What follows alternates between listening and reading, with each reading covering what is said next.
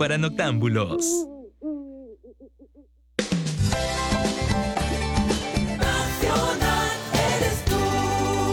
Nacional nace cada día.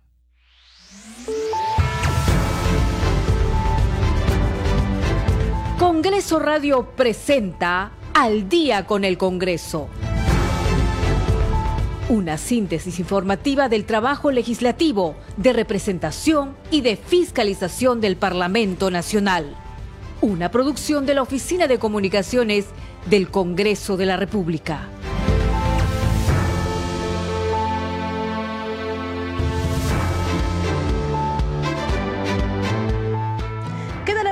Están? Muy buenas noches. Siete de la noche con un minuto. Les damos la bienvenida a una nueva edición de Al Día con el Congreso a través de la señal de Radio Nacional. Les acompaña Perla Villanueva en la conducción. En los controles, Rafael Cifuentes. En la transmisión vía Facebook, Alberto Casas. De inmediato, los titulares.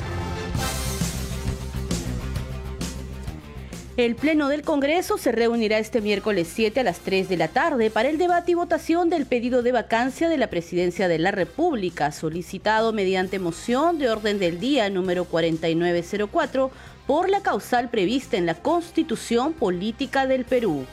Para tal efecto, el titular del Congreso, José William Zapata, ha invitado en reiterados oficios al mandatario Pedro Castillo Terrones a la sede parlamentaria con el fin de que pueda ejercer su derecho a la defensa. En tanto, la Junta de Portavoces del Congreso sesionará mañana al mediodía. La Comisión de Fiscalización y Contraloría citó para mañana miércoles 7 a la empresaria Sada Goray, ex gerente general de la inmobiliaria Marca Group, y a Salatiel Marrufo Alcántara, ex jefe del gabinete de asesores del Ministerio de Vivienda en el marco de las investigaciones por la presunta existencia de una organización criminal dirigida desde Palacio de Gobierno, según refiere el grupo de trabajo a través de su cuenta de Twitter. El presidente del Parlamento Nacional, José William Zapata, asistió hoy a la ceremonia por el aniversario de creación institucional de la Policía Nacional del Perú. El acto se realizó en el patio de honor de la Escuela de Oficiales de la Policía en Chorrillos. Asistieron las principales autoridades civiles y militares del país. En tanto, la Comisión de Presupuesto aprobó por unanimidad el predictamen del proyecto de ley que crea el programa Impulso Empresarial MIPE Impulso Mi Perú. Usted está escuchando Al día con el Congreso.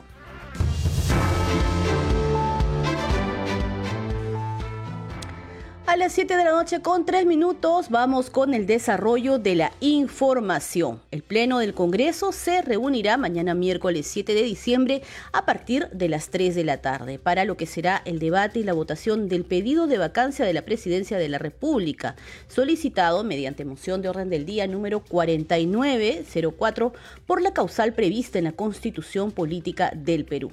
Para tal efecto, el titular del Congreso, José William Zapata, ha invitado en reiterados oficios al mandatario Pedro Castillo Terrones a la sede parlamentaria con el objetivo de que pueda ejercer su derecho a la defensa. En tanto, se sabe que la Junta de Portavoces del Congreso sesionará al mediodía. Vamos a escuchar en este momento declaraciones del presidente del Congreso de la República, José William Zapata, esta tarde. Del Ejército, Día de la Policía Nacional son este, momentos en que es necesario salir a un izamiento de bandera, también un arriamiento como ahora. Correcto. ¿Qué, le puede decir a la población de lo que viene mañana? Lo conversábamos ayer, estaba la expectativa, recién había sido nombrado ministro de Defensa y ¿qué puede pasar mañana? El día de mañana es este, una fecha muy importante para, para la nación. Se va a dar un proceso de vacancia para el presidente de la República. Eh, Estamos en, espera de que el presidente pueda estar aquí a las 3 de la tarde y, pueda, pueda dar sus descargos. Aún no ha presentado, no nos ha hecho llegar eh, un documento que, acredite su presencia. ¿Sus abogados se han comunicado con usted? Tampoco, a la fecha no. Presidente, ¿cómo, toma usted las declaraciones que ha dado el ex jefe de la DINI esta mañana acerca del jefe de Estado? Las declaraciones que dio el, el ex, ex este, director de la DINI, José Fernández, son delicadas, son, de carácter grave, yo considero que son importantes y comprometen al entorno del presidente. Están en sí, giran por asuntos relacionados con dinero, 100 mil 100 mil soles, medio millón de dólares para efectos que dice el director de inteligencia que tenía conocimiento del presidente. Asimismo también él afirma de que el presidente tenía conocimiento de la huida al extranjero del ministro Silva y de Fray Vázquez, su sobrino. Dos son dos asuntos de carácter grave que seguramente Fiscalía está, está este, este, estudiándolos, analizándolos y creo que también es importante que la población ¿no? y los congresistas puedan tomar conciencia de estos claro, hechos. ¿Y estos temas pueden ser considerados dentro del proceso de vacancia? Ah, sí, sí, claro que sí, lo van a tomar. Lo van a tomar porque son hechos que van viniendo, ¿no? Y también, este, como dije hace un momento, también la población debe tiene que analizarlos. ¿Qué pasa si el presidente no viene mañana? ¿Qué pasa si no manda a su abogado? Bueno, si el presidente no viene mañana tendría que acreditar una razón por la cual no venga, no puede argumentar algún algún motivo y pedir una postergación. Eso tendríamos que verlo nosotros con, este, con primero con portavoces y luego someterlo al Pleno. Y el Pleno tendría que determinar si le pide que sí venga mañana mismo o le da un día más creo que la fecha sería un día más o algo así. Y es el Pleno quien decide. Esta declaración del, ex jefe de la DINI habla también de, hasta congresistas, ¿no? Que están involucrados también en presuntos actos de corrupción. Eh, ¿Usted ha iniciado, digamos, o ha pedido que Ética realice alguna indagación o, algo? Ética, Ética debe estar haciendo ya lo que corresponde, porque lo hace, ¿no? De, este, de, en salida una denuncia, Ética se encarga de ver eso. ¿Y qué pasa si solamente viene su representación legal? ¿Sería válido? Puede hacerlo, puede hacerlo. Él puede venir como la vez anterior, lo hizo, hizo una presentación, habló un poco y luego se retiró, quedó su abogado. Está en su derecho. La, denuncia hecha por el ex jefe de la DINI, que se estuvo en, detenido, eh, puede sopesar en algunos congresistas, básicamente de izquierda, que son los que van a inclinar la balanza a favor o en contra de la vacancia? Yo creo que sí. Yo creo que sí, porque los congresistas han dicho en sucesivas veces que necesitan algo más de pruebas, algo más de argumentos sólidos. Y lo que dijo este señor ex director de la DINI, eh, él se pone como testigo presencial, o sea, no, no va a terceros, sino él mismo argumenta lo que él da crédito que sucedió. Y, lo, y lo coloca, y lo coloca también con... Eh, afirma que tiene audios y videos. ¿Y este audio que se escuchó, que todos hemos escuchado, para usted es una prueba fehaciente, una prueba? Sí, es obvio que, quien corresponde tienen que hacerle las pericias del caso y ellos son expertos, determinan el tipo de voz, las características y son pruebas que van acumulando. De vacarse al presidente eh, de la República entraría Ina Boluarte. ¿Qué le parece la presencia de eh, la vicepresidenta dentro del cargo de presidente de la República debido a que algunos congresistas han manifestado que no estarían de acuerdo con su presencia y que digamos es una cola de eh, la presunta corrupción que hay ahora en Palacio de Gobierno con Pedro Castillo. Pero es, es, la, es la sucesión constitucional. Es, eso dice la Constitución. Va primera, primer vicepresidente, segundo vicepresidente. Eso es constitucional. Sin el, en el legislativo nosotros somos, somos, nosotros somos respetuosos en el Congreso de la Constitución y el reglamento. Obvio que tenemos que estar de acuerdo el día Lunes, el día lunes se mandó al archivo los casos contra Ina Boluarte. para algunos es limpiarle el camino para, que ella ya asuma la presidencia de la República. Sí, se puede interpretar de diferentes formas. ¿no? El hecho es de que sí ha sucedido eso y eso ha sido decisión de la subcomisión. Presidente, disculpe, el día de ayer también el ministro Chero ha manifestado que están preparando de alguna manera las herramientas, pues si se da la vacancia, presentarían una forma de amparo o irían también a la corte. No reconocería. No, reconocería la, la A ver, fíjense, la vacancia está en el artículo 113 de la Constitución. Por lo tanto, no este, aceptar la, este, una decisión del Congreso e intentar interpretarla, y en este caso una autoridad, estoy refiriéndome a cuestiones técnicas, no acepta eso, está usurpando el poder, porque así dice la Constitución.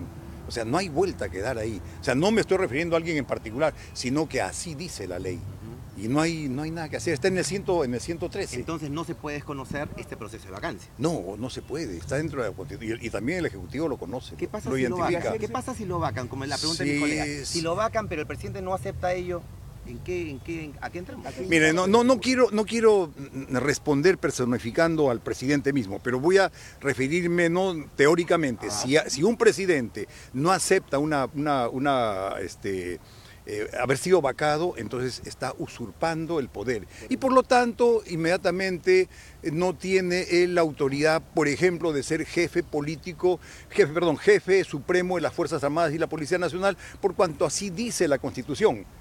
Las Fuerzas Armadas no pueden obedecer a alguien que usurpe el poder. Las Fuerzas Armadas deberían Ni de la policía. la decisión del Congreso. No, pues ¿qué dice? En el artículo le pregunto a 169. usted, claro. claro, el artículo 169 de la Constitución dice que las Fuerzas Armadas no son deliberantes y que están sujetos a la Constitución de la República. Es decir, mañana, si el, presi- si el Congreso vaca, llegan los 87 votos y él no aceptara, las Fuerzas Armadas tendrían que hacer respetar la decisión del Congreso. No, no, las Fuerzas Armadas no van a decir nada, solamente ellos, ellos entienden ¿Quién que el artículo... país? A- a la no, no, no, eh, ello. ¿Qué no. mandaría si el presidente no acepta y ustedes dicen, no, él ha sido vacado? No, no, no, pero es que no, ya estamos yéndonos a, a ciertos extremos. Si el presidente es No es un vacado... extremo, es una propuesta. No, a ver, yo, yo le digo, si el presidente, un presidente, ¿no? No, no acepta ello, eh, termina el proceso de vacancia, inmediatamente se cursa un documento que debe llegar en las horas siguientes a la presidencia de la República y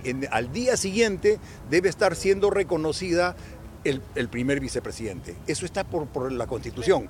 O sea, y no hay nada que hacer ya. Y automáticamente la vicepresidenta se convierte, o el vicepresidente se convierte en el jefe supremo de las Y Fuerzas tiene que venir al Congreso a jurar eh, el Ah, sí, ah, por Hay- hay supuesto. toda una- un Hay toda una ceremonia que ya, ya tiene plazos y son inmediatos. Ya, eso es en el caso de vacarlo. Y si no lo vacan, ¿cómo queda el Congreso? Ah, seguimos con, con el mismo, Pero ¿cómo queda el Congreso mismo. en una tercera Bueno, ocasión no, yo- de sacar al presidente o de vacarlo y no conseguirlo? No, ¿Qué- ya no, ya, no, yo no, yo prefiero no, no entrar sobre eso. No no. desgastar- No, pero ya no, no vale, no vale eso. Pero ¿por qué no Señores? ¿El Congreso cómo quedaría? No, pero fíjense, si vamos a, a- fíjate, si vamos a comenzar a ver escenarios de esa Ya naturaleza, hemos visto el primer veamos- escenario de que lo vaquen. Sí, pero ahora yo, yo creo que ahora concentrémonos en lo que viene, ¿no? El resultado que se va, se va a dar no lo conocemos mañana, no lo conocemos, no sabemos. Va a tener que darse mañana en razón a los votos y a lo que argumenten por lo menos en cuatro horas que tendremos que Y si no estar lo vacan, debatiendo. va por la suspensión. No, no puedo yo adelantar nada de eso. Pero eso es lo Por eso no depende de mí. Sí, Presidente, sí, sí. El ministro Salas había dicho que va a haber combustión social. De alguna También se manera anuncia un paro mañana. Se ha anunciado ¿Qué va a hacer usted? una ¿Qué rea- medidas la, a la toma de, a la, Fíjese, Lima a ha ver, anunciado. Yo, yo creo que promover ¿no? cualquier, este, cualquier movimiento que genere violencia, eso es malo. Malo y no, no es bueno para la ciudadanía. O sea, no se debe promover eso. El día de mañana vamos a asistir a un procedimiento que está reglamentado con la Constitución y que debe seguir ¿no? el debido proceso.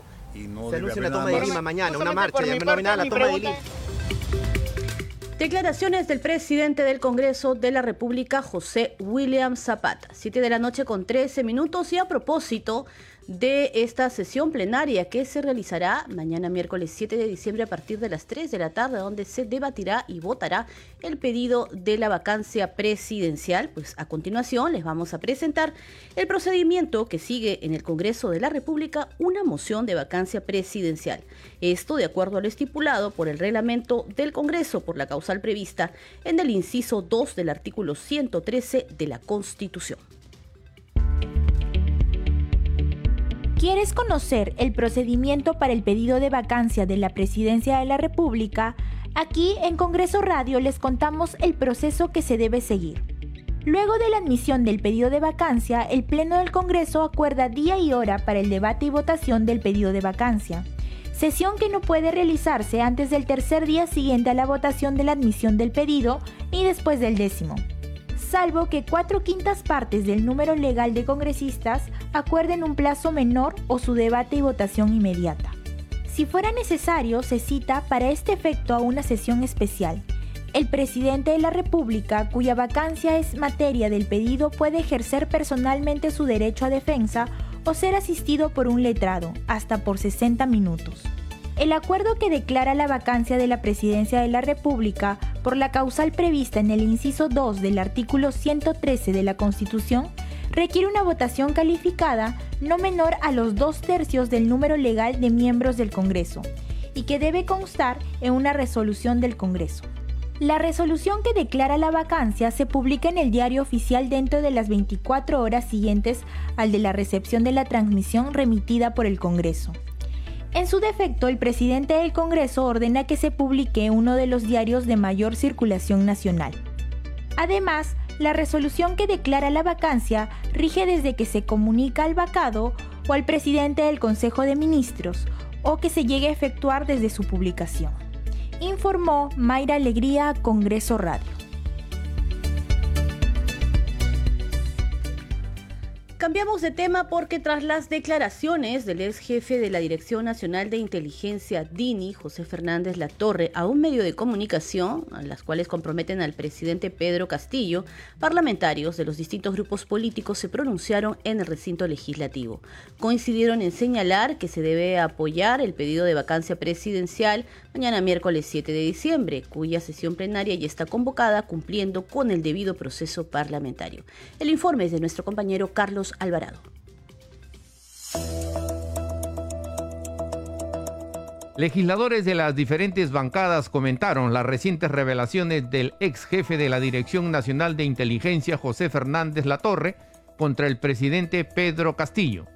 El ex jefe de la DINI aseguró que Castillo Terrones sabía de los actos de corrupción de sus sobrinos. Asimismo, acusó al mandatario de ordenar el encubrimiento de las fugas del exministro Juan Silva y de Fray Vázquez.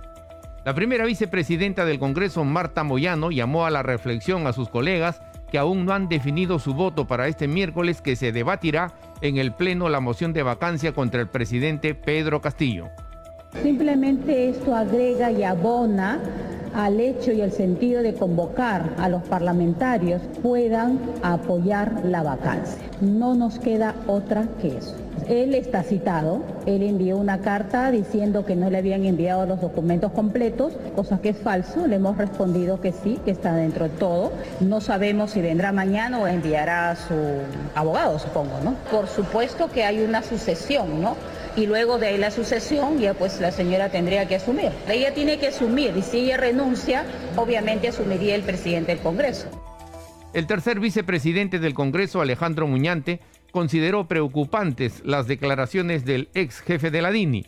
Desde su punto de vista, estas atan muchos cabos sueltos en la ubicación y captura de personajes del círculo de confianza del mandatario Pedro Castillo. Evidentemente esto es sumamente preocupante eh, de una otra manera ata a ciertos cabos ¿no? que habían, porque por ejemplo hasta este momento no se podía entender cómo es que no han dado todavía con el paradero de estos sobrinos.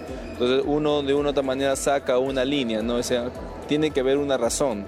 Y entonces parece ser, parece ser que la razón es la que explica el jefe de la DINI, ¿no es cierto? Pero sin embargo no podemos este, aventurarnos a, reafirmar que esto es 100% cierto, porque como cualquier otra declaración, tiene que corroborarse y espero que se corrobore, porque el mismo señor ha dicho de que está llevando audios a la fiscalía y yo espero que eso pueda realmente reafirmarse para que eh, no exista ningún atisbo de duda de que esta situación se ha desarrollado de esa naturaleza en, medio del gobierno y que los congresistas pues sepan valorar al momento de tomar su decisión.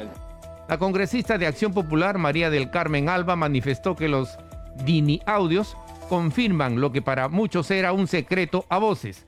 Dijo esperar que estas revelaciones terminen por convencer a los parlamentarios de luchar por la democracia y contra la corrupción. Bueno, esa es la prueba que faltaba, era un secreto a voces y bueno, pues eh, ya lo confirmó eh, Fernández, ¿no? el ex jefe de la DINI. Estamos frente ahora a un mini audio que yo creo que es la cereza de la torta que faltaba y que creo que va a convencer eh, a muchos congresistas que estaban dubitativos, que decían que no había pruebas, que tenían que escuchar audios o ver eh, la videos. Bueno, acá está pues. Ahora, ¿qué excusa van a poner para luchar por la democracia y contra la corrupción? El representante de Podemos Perú, Enrique Wong, sostuvo que se trata de una denuncia grave. Consideró que ya hay solidez suficiente para aprobar la vacancia presidencial por permanente incapacidad moral. Todo este, es una serie de muy graves denuncias que se van presentando y que sumado a los anteriores yo creo que ya hay la suficiente eh, solidez para solicitar la vacancia presidencial, ¿no? Pero como siempre digo, el, problema es el número. Entonces nosotros tenemos que contar con eh, algunos eh, colegas congresistas del ala izquierda, ¿no? El legislador de Renovación Popular, José Cueto, expresó su deseo que estas denuncias terminen por convencer a los pocos congresistas que aún piensan en la supuesta gobernabilidad y apoyen la vacancia. Terrible. El exdirector está haciendo unas revelaciones de delincuentes, pero todo esto no es más que una comprobación de que el, el equipo delincuencial que maneja nuestro país, que espero que esto de acá termine de convencer a los pocos congresistas que están todavía pensando en la supuesta gobernabilidad. El mismo director de la DINI ha mencionado nombres, ha mencionado fechas, ha mencionado hechos que deberían sopesarse por el resto de congresistas que determinen una vez la vacancia de este señor Castillo.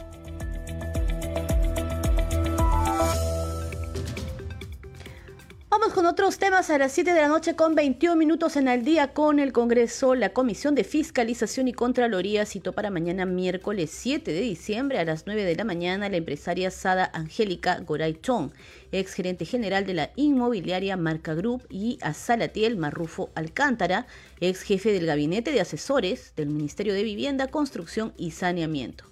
Esto en el marco de las investigaciones por la presunta existencia de una organización criminal dirigida desde Palacio de Gobierno, según refiere el grupo de trabajo a través de su cuenta en el Twitter. Los detalles con nuestra compañera Elsa Iturriaga. En el marco de las investigaciones por la presunta existencia de una organización criminal familiar dirigida desde Palacio de Gobierno, la Comisión de Fiscalización, a través de su cuenta de Twitter, informó que citó para este miércoles a las 9 de la mañana a la empresaria Sada Angélica Goray Chong, ex gerente general de la inmobiliaria Marca Group, y a Salatiel Marrufo Alcántara, ex jefe del gabinete de asesores del Ministerio de Vivienda, Construcción y Saneamiento. Goray deberá explicar la presunta entrega de 4 millones de soles al presidente de la República, Pedro Castillo, a través de Marrufo, cuando este era funcionario del sector vivienda, monto que supuestamente fue fraccionado en seis partes durante casi un año, tras afirmar haber sido chantajeada para que la inmobiliaria que dirigía en ese entonces tenga la aprobación de un convenio con el Fondo Mi Vivienda que le permitiera constituir un fideicomiso. Ambos deberán brindar información sobre tal irregularidad. Según el presidente de la Comisión de Fiscalización, Héctor Ventura, en el caso de Marrufo, se decidió citarlo luego de las declaraciones del abogado Eliu Arismendis, quien expresó la disposición de su patrocinado de ser convocado al Congreso a brindar su testimonio. Es importante recordar que el Pleno del Congreso de la República decidió otorgar a la Comisión de Fiscalización y Contraloría facultades de comisión investigadora para indagar presuntos delitos de corrupción en proyectos de inversión y otros, conforme se indica en la moción 3797 aprobada por la mayoría de la representación nacional. En tanto, la Comisión de Presupuesto aprobó hoy por unanimidad el predictamen del proyecto de ley que crea el programa Impulso Empresarial MIPE Impulso Mi Perú. Antes de su votación, el legislador de Perú Libre, Elías Varas Meléndez, indicó que en esta etapa de la pandemia de la COVID-19, las microempresas están tratando de recuperar la economía del país y desde el Parlamento Nacional se debe facilitar los mecanismos para ello. El legislador pidió que se agregue al predictamen un artículo de valorizaciones en contratos vigentes. La nota es de nuestra compañera Cecilia Malpartida. Veamos. Las MIPES son la mayor parte de empresas en el Perú que antes de la pandemia pagaban las tasas de interés más alta. A raíz de una serie de programas que se implementó durante la emergencia sanitaria, esa tasa de interés se redujo significativamente, pero con la activación de la economía, nuevamente las MIPES presentan estos problemas. Por ello, la Comisión de Presupuesto aprobó el proyecto de ley que propone crear el programa Impulso Empresarial MIPE Impulso Mi Perú y establecer un esquema de garantías estatales que ayudará a reducir el costo de crédito, a lo que sumará un bono de buen pagador que en la práctica significa menor tasa de interés. Las micro y pequeñas empresas son uno de los principales motores de la economía del país, generando miles de puestos de trabajo. Por eso, para nosotros es la importancia de orientar medidas de política pública a este sector del empresariado nacional. Sin embargo, las micro y pequeñas empresas empresas tienen problemas de competitividad, siendo un factor que en este espacio abona a esta debilidad el acceso al crédito con tasas de interés baja y condiciones de pago flexible. En otro momento, la comisión aprobó por unanimidad el proyecto de ley destinado a establecer disposiciones para asegurar el cumplimiento de pago de obligaciones del Fondo para la Estabilización de Precios de los Combustibles derivados del petróleo a fin de compensar a las empresas para que vendan a un menor precio. Para el efecto, se contó con la opinión del viceministro de Economía del MEF, Alex Contreras Miranda. Repito, sin este fondo el precio del combustible se hubiera incrementado hasta en 5 soles. En la actualidad la compensación está alrededor de dos soles y esta compensación se ha venido reduciendo. También se aprobó la iniciativa legislativa que propone otorgar un subsidio extraordinario para promover la contratación formal de jóvenes de 18 a 29 años en el ámbito del sector privado. Su objetivo es hacer crecer el empleo formal hasta en 164 mil empleos como parte de un proceso de reactivación. Asimismo, se contó con la opinión favorable al proyecto de ley que plantea crear el bono electricidad a favor de los usuarios residenciales categorizados del servicio público de electricidad. La medida favorecerá a 5 millones de peruanos. 7 de la noche con 26 minutos. Antes de continuar con el desarrollo de más informaciones del Parlamento Nacional, vamos a hacer una breve pausa, pero ya regresamos con más noticias.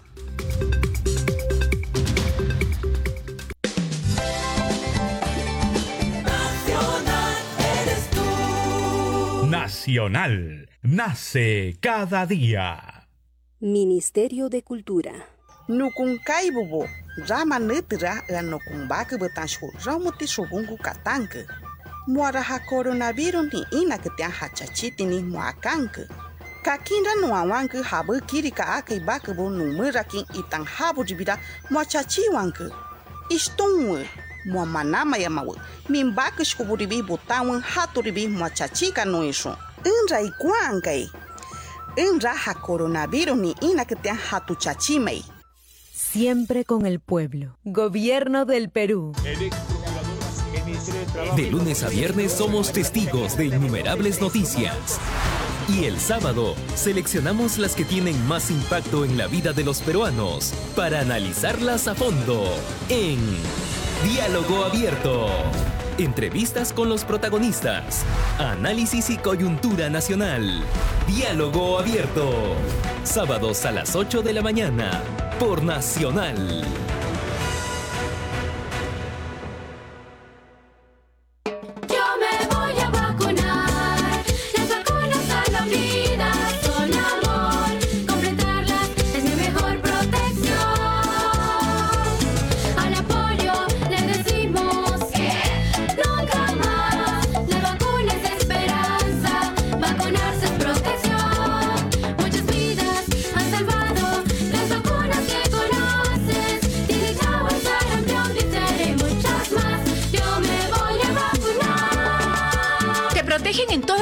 Etapas de tu vida. Lo vacuno, lo protejo.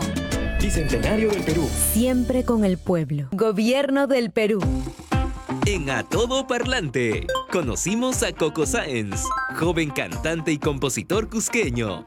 Yo también soy ingeniero. Tuve mi primer trabajo como ingeniero esa vez y dije, no, yo quiero hacer algo que realmente me guste. Ese fue el punto de quiebre para, para empezar. Muchas gracias por lo que hacen aquí en Nacional, de difundir el, el arte de, de muchos artistas que quizás no tienen los recursos para darse a conocer. Eso es increíble y de veras muchas gracias. Conoce más historias que inspiran y lo mejor del talento joven peruano en A Todo Parlante. Los sábados a las 5 de la tarde por Nacional. No es un día cualquiera. Todo 6 de diciembre como hoy se celebra el Día del Guardaparque Peruano.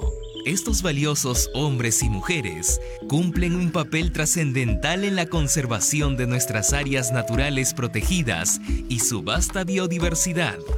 En su día a día, realizan labores de control y vigilancia en montañas, desiertos y bosques para hacer frente a amenazas como la tala ilegal, la caza furtiva y el tráfico de especies.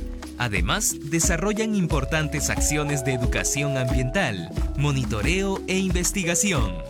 Hoy, los peruanos agradecemos y reconocemos su vocación, compromiso y amor por nuestra naturaleza. Nacional.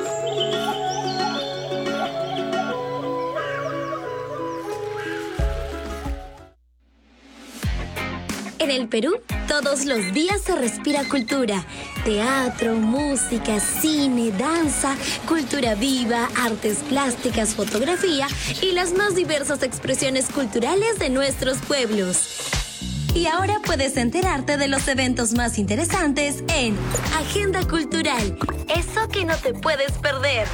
Agenda Cultural, de lunes a viernes a las 3 y 30 de la tarde por Nacional.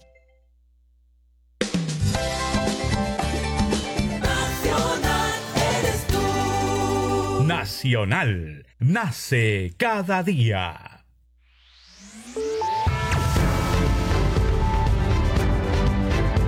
Continuamos en Al día con el Congreso.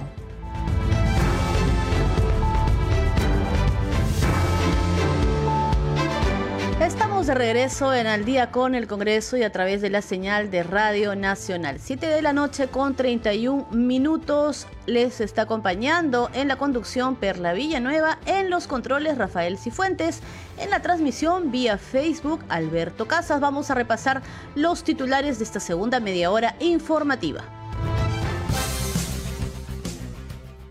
El Pleno del Congreso se reunirá este miércoles 7 de diciembre a partir de las 3 de la tarde para el debate y votación del pedido de vacancia de la Presidencia de la República, solicitado mediante moción de orden del día número 4904 por la causal prevista en la Constitución Política del Perú. Para tal efecto, el titular del Congreso, José William Zapata, ha invitado en reiterados oficios al mandatario Pedro Castillo a la sede parlamentaria con el fin de que pueda ejercer su derecho de defensa. En tanto, la Junta de Portavoces del Congreso sesionará mañana a partir del mediodía. La Comisión de Fiscalización y Contraloría citó para este miércoles 7 a la empresaria Sada Goray, ex gerente general de la inmobiliaria Marca Group, y a Salatiel Marrufo Alcántara, ex jefe del Gabinete de Asesores del Ministerio de Vivienda, Construcción y Saneamiento. Esto en el marco de las investigaciones por la presunta existencia de una organización criminal familiar dirigida desde Palacio de Gobierno, según refiere el grupo de trabajo a través de su cuenta de Twitter. El presidente del Parlamento Nacional asistió hoy a la ceremonia por el aniversario de creación institucional de la Policía Nacional del Perú.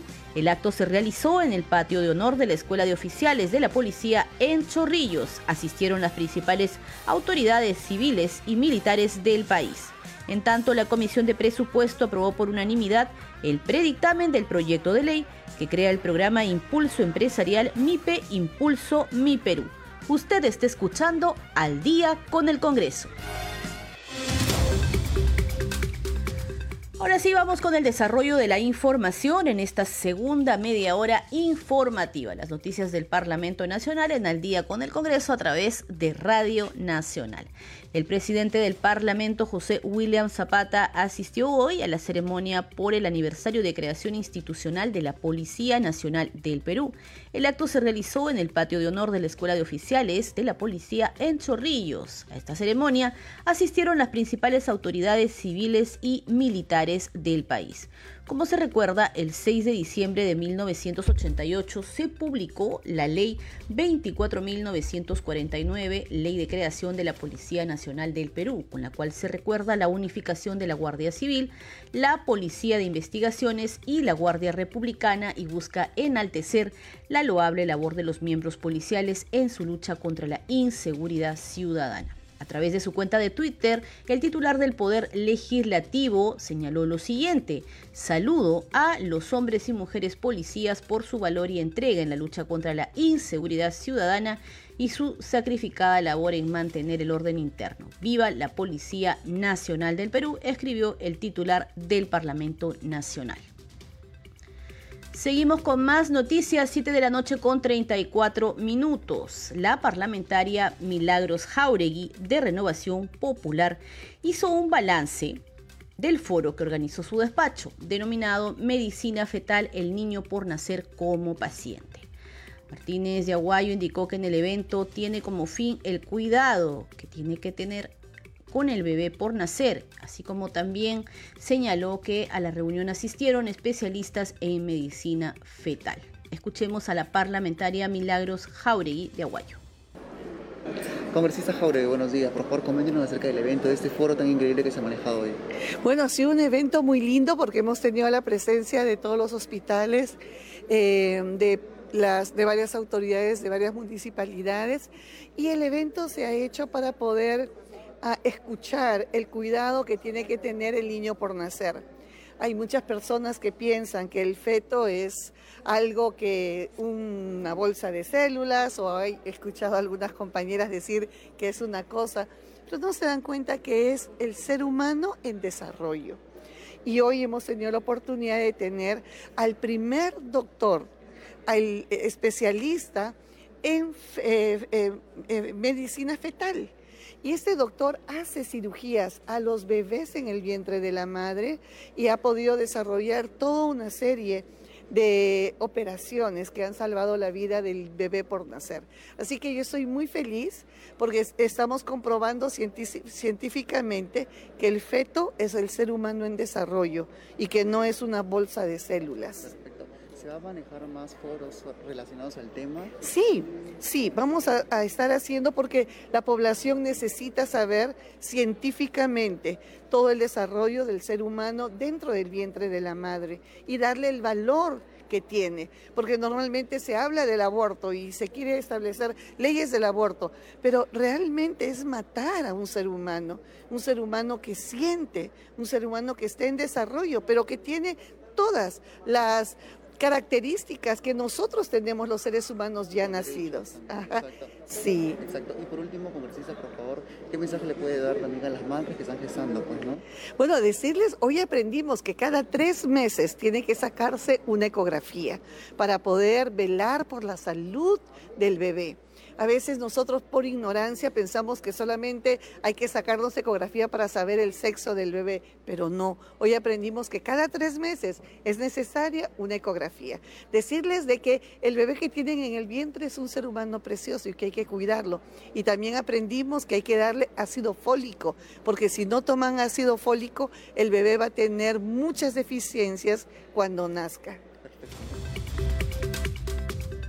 Y en otras noticias, con el fin de promover el derecho a la educación superior en la región central del país, el parlamentario Valdemar Cerrón de Perú Libre impulsa la creación de una universidad nacional en esta parte del país a través de una iniciativa legislativa. Veamos. Con el objetivo de promover el derecho a la educación superior en la región central, el congresista de la República, Waldemar Cerrón Rojas, de la bancada Perú Libre, impulsa el proyecto de ley para la creación de la Universidad Nacional Autónoma Jaime Cerrón Palomino. El parlamentario indica que la universidad funcionará con el mismo presupuesto que anualmente asigna el Estado al Instituto Superior Teodoro Peñalosa. Además precisa que la nueva Universidad Nacional continuará otorgando los grados académicos de bachiller y título profesional en las mismas carreras profesionales con las que actualmente cuenta este instituto superior. Es importante indicar que la propuesta legislativa, de acuerdo a la política del Estado, cumple con el acceso universal a una educación pública gratuita de calidad, promoción, defensa de la cultura y del deporte. A las 7 de la noche con 38 minutos les contamos que el Congreso de la República pone al servicio de la ciudadanía el módulo de defensa del consumidor, el cual brinda atención y orientación gratuita sobre reclamos y dudas respecto a la contratación de servicios de la ciudadanía y en general de los usuarios. Escuchemos.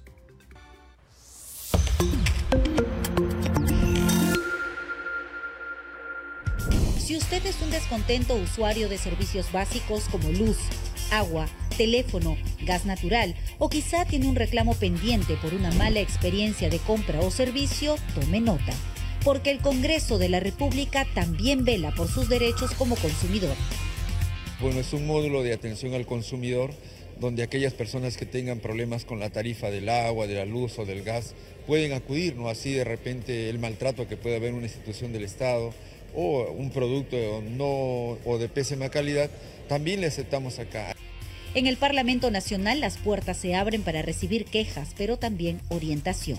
Y es que la Comisión de Defensa del Consumidor y organismos reguladores de los servicios públicos, conocida como CODECO, tiene por función primordial defender los intereses de los consumidores y usuarios, garantizando el derecho a la información tal y como lo consagra el artículo 65 de la Constitución Política del Perú. En ese espíritu, esta comisión pone a disposición de la ciudadanía el módulo de atención al consumidor para brindar asesoramiento gratuito a todo aquel que lo requiera. Pueden venir acá al Congreso, ya esa formulación de queja lo harían ya los abogados en el tema de asesoría como última instancia, ¿no? que ayudarían a, a complementar el trabajo a nivel del órgano regulador. La oficina está integrada por cuatro asesores legales que están prestos a escucharlo, orientarlo y ayudarlo a formular sus reclamos en los canales correspondientes. Eh, por lo general, eh, Indecopi eh, atiende temas eh, de reclamos de usuarios contra las entidades o las empresas netamente privadas. La función que cumple la Comisión de Defensa del Consumidor mediante el módulo, eh, nosotros eh, atendemos, canalizamos reclamos de los usuarios que tengan con los servicios públicos como son agua, teléfono, eh, luz, gas natural, combustibles, entre otros. En los cuatro años previos a la llegada de la pandemia por COVID-19, este módulo realizó 2.373 atenciones de asesoramiento o información a consumidores y usuarios por parte de Indecopi y Codeco.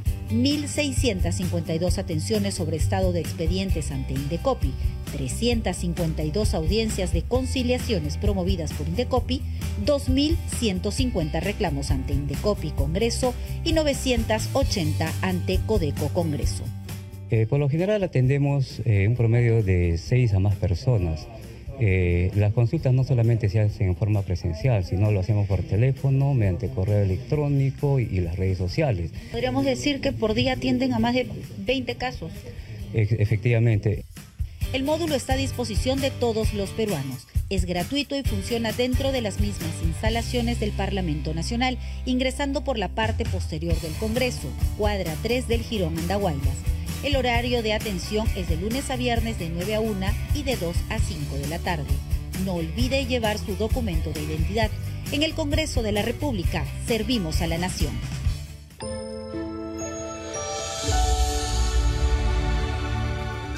Así es, ya lo sabe. Entonces, para cualquier eh, consulta de algún servicio o orientación gratuita sobre reclamos respecto a contratación de servicios, usted puede acudir al módulo de defensa del consumidor del Parlamento Nacional, que se ubica en el Girón Andahuaylas, en la sede de Palacio Legislativo. La atención es de lunes a viernes, como ya lo hemos escuchado. 7 de la noche con 43 minutos. A esta hora, nuestra secuencia Congreso en redes. Buenas noches, Perla. Vamos con el recuento de alguna de las publicaciones en redes sociales. Empezamos con la cuenta oficial del Congreso de la República que informa que la Comisión de Fiscalización cita a la empresaria Sada Godoy para que prosiga con las investigaciones por la presunta existencia de una organización criminal familiar dirigida desde Palacio de Gobierno. Continuamos con otra publicación del presidente del Congreso, José William Zapata, quien en el marco del 34 aniversario de la creación de la Policía Nacional del Perú, saludó a través de su cuenta de Twitter a los hombres y mujeres policías por su valor y entrega en la lucha contra la inseguridad ciudadana y su sacrificada labor en el orden interno. Asimismo, la segunda vicepresidenta del Parlamento, Digna Calle, se suma a los saludos por los 34 años de creación de la Policía Nacional del Perú y reconoce su labor y el compromiso por mantener la seguridad en el país. Finaliza escribiendo que desde su gestión seguirá legislando para darles las herramientas necesarias en esta dura batalla contra la criminalidad, reafirmando su compromiso por la lucha por un mejor futuro para el Perú. Seguimos con otra publicación a través de su cuenta de Twitter, la parlamentaria María Cuña de Alianza para el Progreso, continuando con su semana de representación, anuncia que se encuentra en Lambayeque y se ha reunido con representantes del EPSEL para gestionar las obras de saneamiento que requiere esta población. Y para finalizar, el legislador Jorge Coaila, de Perú Bicentenario, se encuentra en Moquegua realizando sus labores por la semana de representación e informa que se llevó a cabo una reunión conjunta para abordar el problema limítrofe de las comunidades de Talamoya y Santa Rosa, con la participación del Ministerio de Desarrollo Agrario y Riego, el alcalde de Puquina, la Dirección Regional de Agricultura de Moquegua y la comunidad campesina de Santa Rosa. Hasta aquí alguna de las publicaciones en redes sociales. Volvemos contigo, Perla. Agradecemos a nuestra compañera Mayra Alegría. Muchas gracias Mayra por ese reporte sobre las publicaciones en redes sociales referidas al Parlamento Nacional. Como hemos escuchado, hoy casi todas o la mayoría de ellas referidas a esta, eh, homenaje a la Policía Nacional del Perú, los saludos de parte de los parlamentarios y además también sobre las publicaciones de los legisladores que cumplen sus actividades por la semana de representación. 7 de la noche con 45 minutos y a propósito de la semana de representación hay que informar que con el objetivo de atender las demandas y necesidades de la población y así poder canalizarlas a los sectores correspondientes, los congresistas de la bancada Integridad y Desarrollo cumplen con su semana de representación en las diferentes regiones del país. Aquí el informe. Continuando con la semana de representación, los parlamentarios e integrantes de la bancada de Integridad y Desarrollo realizaron actividades en los diversos departamentos del Perú, a fin de escuchar las demandas y necesidades de la población y así poder canalizarlos a los sectores correspondientes. La legisladora Kira Alcarraz visitó el Hospital Regional de Tumbes, José Alfredo Mendoza, donde pudo comprobar el estado crítico que se encuentra el nosocomio. Es inaudito que este hospital tan importante en la zona se encuentre en estado crítico, abandonado e inhabilitado para nuestros hermanos tumbesinos, dijo la parlamentaria.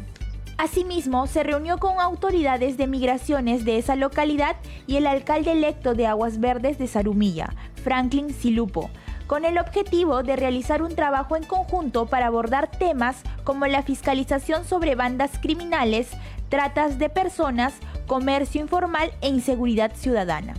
Por su parte, el legislador Enrique Alba Rojas se trasladó a la ciudad de Trujillo en compañía de un representante de la empresa Hidrandina, donde visitaron centros poblados en la ciudad de Paiján, con el fin de informar a la ciudadanía acerca de los avances de los proyectos de electrificación aprobados. Además, escuchar las diferentes problemáticas y necesidades como saneamiento y un cerco perimétrico en el colegio del sector La Arenita.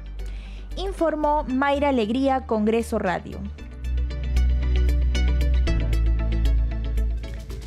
Y ahora vamos a conocer las actividades en la semana de representación del congresista Ilich López Ureña de la bancada Acción Popular y representante por Junín, quien llegó a Huancayo para visitar instituciones educativas dedicadas a impartir conocimientos a través de talleres. El legislador se comprometió a impulsar normas que brinden facilidades financieras a los egresados con la finalidad de promover emprendimientos. Escuchemos el informe. Trabajar unidos para impulsar leyes que permitan a los estudiantes lograr obtener préstamos a fin de iniciar un emprendimiento de negocio o formar su pequeña empresa fue el mensaje que dejó el congresista Ilich López Ureña al visitar una de las instituciones educativas de Huancayo que brinda talleres de actividades de servicio a la ciudadanía. Que esa empresa pueda avanzar y pueda generar no solamente recursos económicos, sino también pueda dar trabajo a muchas más personas. Eso con algunas otras actividades para buscar la implementación de lo que se puede necesitar y todo eso con el trabajo en conjunto con las autoridades. El parlamentario representante de la región Junín fue recibido por las autoridades educativas y visitó las aulas de los talleres que forman a futuros trabajadores y emprendedores en esa zona del país. Por ello, consideró necesario brindar su apoyo a ese sector poblacional que requiere contar con ciertas facilidades para trabajar y generar empleo en la actual situación económica que se vive en el Perú. Antes de culminar su visita, anunció la formación de un grupo de trabajo para realizar las coordinaciones necesarias con las autoridades, a fin de apoyar también en la implementación de más talleres, no solamente módulos de peinado, maquillaje y manicure, sino también de confecciones e industrias alimentarias. En tanto, el parlamentario Hernando Guerra García de la bancada Fuerza Popular, como parte de su semana de representación, compartió con futuros jóvenes emprendedores del colegio Mi Perú de Manchay. El fin de semana, el congresista de la República, Hernando Guerra García, de la bancada Fuerza Popular, participó de la conferencia magistral Desarrollo y Fortalecimiento de la Juventud a través del emprendimiento y visión empresarial, donde compartió sus experiencias empresariales y profesionales con alumnos, docentes y padres de familia del colegio Mi Perú en Manchay. Durante la ceremonia se otorgó un reconocimiento a los ganadores de la Expoferia y un diploma a los grupos participantes en mérito a su desempeño y dedicación en la presentación de sus proyectos de economía. La mejor forma de ser jefe es ser primero tu propio jefe. Y qué curioso, la gente que hace sus trabajos es la gente que trabaja sábado, que trabaja domingo, que no tiene horario, que no se pone de mal humor. ¿Por qué? Porque está realizando sus propios sueños. Entonces, esta es la primera idea que yo quería decirles. Ustedes escogerán el mundo del trabajo para otro o el mundo del negocio y del emprendimiento. Es importante indicar que esta conferencia motiva a los jóvenes emprendedores a alcanzar sus metas y proyectos, así como poner en práctica a corto y mediano plazo sus modelos e ideales de negocios. Ahora nos trasladamos a la región Ayacucho. Ahí la congresista Margot Palacios Huamán llegó hasta la localidad de Chaca, en Huanta, para conocer la situación de pobladores afectados por las heladas y sequías. La parlamentaria advirtió que se están perdiendo los cultivos, por lo que pidió al gobierno declarar en emergencia dicha región por déficit hídrico. ya no van a producir los choclos y esta es una producción perdida y es una gran extensión. Si vemos, y por acá veamos cómo la helada quema eh, la papa, miren, es como si le hubiesen prendido fuego y así, así lo quema. Entonces, al quemarlo, esto ya no va a producir y esto es una pérdida. El panorama encontrado por la congresista Margot Palacios en la localidad de Chaca es preocupante. La sequía y las heladas han afectado severamente los cultivos y los agricultores están preocupados por esta difícil situación que atraviesan. En la parte de arriba, si vamos, hemos bajado toda esa parte de arriba y ahí también hay más maíz que está también con esta misma situación. Le ha dado la helada y con la posibilidad de que esto sea una producción totalmente perdida. Por ello urge acciones inmediatas a fin de atender a estos agricultores que cuando empezaban a recuperarse de los efectos de la pandemia son ahora afectados por fenómenos climáticos. La congresista Palacios canalizará este tema ante el gobierno central. Y debido a ello estamos ya informando al Ministerio de Agricultura sobre que hay una necesidad de declarar en estado de emergencia por déficit hídrico a esta región de Ayacucho. Y asimismo también, ¿para qué? Para asegurar la, en este caso, la seguridad alimentaria. Imagínense, si dejamos que estos campos de cultivo, que después van a proveer alimento a los mercados, se pierdan su producción, va a haber una escasez. El distrito de Chaca es uno de los 12 distritos pertenecientes a la provincia de Huanta en el departamento de Ayacucho. La parlamentaria llegó hasta esa alejada zona del país en el marco de sus actividades de representación. Antes de despedirnos, vamos con los titulares de cierre. El Pleno del Congreso se reunirá este miércoles 7 a las 3 de la tarde para el debate y votación del pedido de vacancia de la Presidencia de la República, solicitado mediante moción de orden del día número 4904 por la causal prevista en la Constitución Política del Perú. Para tal efecto, el titular del Congreso, José Williams, ha invitado en reiterados oficios al mandatario Pedro Castillo Terrones a la sede parlamentaria con el fin de que pueda ejercer su derecho de defensa. La Comisión de Fiscalización y Contraloría citó para este miércoles 7 a la empresaria Sada Goray, ex gerente general de la inmobiliaria Marca Group, y a Salatiel Marrufo Alcántara, ex jefe del gabinete de asesores del Ministerio de Vivienda, Construcción y Saneamiento en el marco de las investigaciones por la presunta existencia de una organización criminal familiar dirigida desde Palacio de Gobierno, según refiere el grupo de trabajo a través de su cuenta de Twitter. El presidente del Congreso, José William Zapata, asistió hoy a la ceremonia por el aniversario de creación institucional de la Policía Nacional del Perú.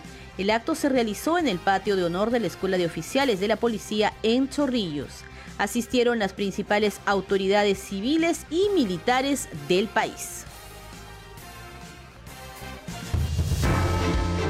Hasta aquí las noticias en el día con el Congreso a través de la señal de Radio Nacional. Muchas gracias por habernos acompañado. Estuvieron con ustedes en los controles Rafael Cifuentes en la transmisión vía Facebook, Alberto Casas en la unidad móvil, Luis Escajadillo y en la conducción Perla Villanueva. Nos reencontramos mañana. Permiso.